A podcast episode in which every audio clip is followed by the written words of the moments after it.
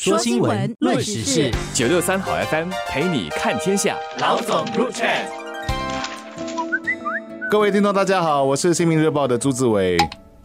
大家好，我是联合早报的郭丽娟。从今天起，我国就将大幅度的放宽防疫安全管理措施。基本上来说，对于已经接种的人来说，除了室内是必须戴口罩的之外，生活上的便利基本上已经回到了疫情之前。而李总理在前天的一场演讲中也说：“你可以感觉到这座城市又恢复了生气，我们有信心应付下来可能发生的任何情况，继续向新常态迈进。”总理在星期天的那场演讲中，其实就谈到了我们是怎么走到今天的。他提出了呃三大要点，就是我们是凭着坚韧的医疗系统、有效的公共卫生应对措施，以及第三就是人民对政府以及对彼此的高度信任。其实看一看外国的很多情况，我觉得我们能走到今天，一切都不是理所当然的。除了刚才提到的那三个要点之外，我想总结一下我自己的看法，就是从疫情的一开始。哦，我们就坚定的要走一条自己的路，然后相信科学，一切以医疗资源为重，然后根据情况逐步的开放。然而这个说起来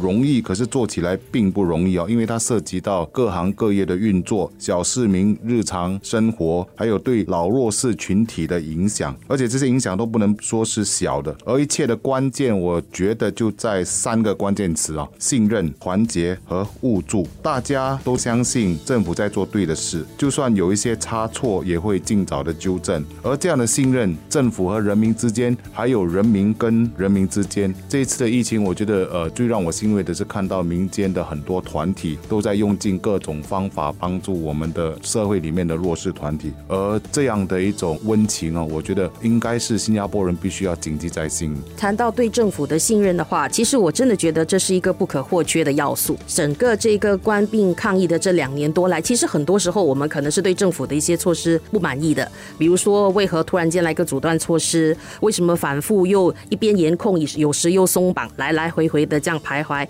到一些很难懂的医疗方案，好像我们大家都搞不懂发生什么事。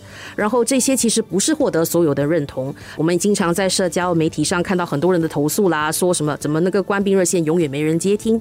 但其实，在发现了这些问题后，我觉得比较重要的是政府是有意识到这些问题，然后一步。步的去采取应对措施来解决这个问题，也让大家才能够慢慢建立起信心。现在这场疫情是政府真的有办法有效的控制，就算是执行过程中我们有些不满吧，但对于政策的宗旨和有效，大家还是有信心的。因为很多人其实对冠病还是一知半解。一开始爆发的时候，其实对于这个我们要面对的这个敌人呢，我们了解真的很少。然后在这个过程中，我们根据外国的经验，还有有关的研研究。对病例的了解，这些多多少少有了一些认识。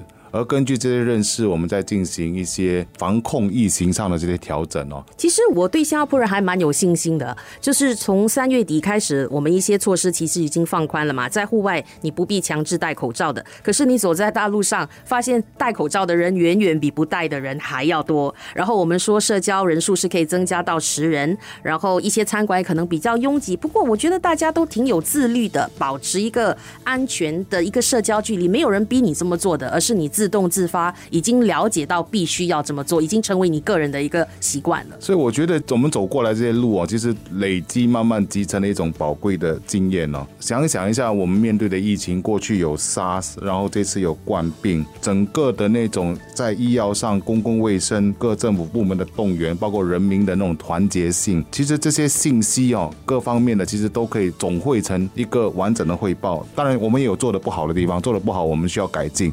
不过这些。种种的经验，其实都在为塑造一种新的、独有的新加坡团结精神。而这样的精神，我觉得应该想办法去传承下去的。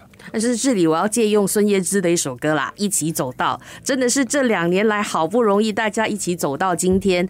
那可能重点就是往前，我们大家要怎么走？我个人的建议是，如果其实你现在到人多的地方去，没有人强制你做 ART，可是你可能回来后稍微不舒服，发现有点问题的话，还是应该做。特别还是如果你家中有老人啊，或者是探访老人的时候，这一点自律的精神，我觉觉得还是应该要保留着的。我是希望说那个 ART 的那种测试哈。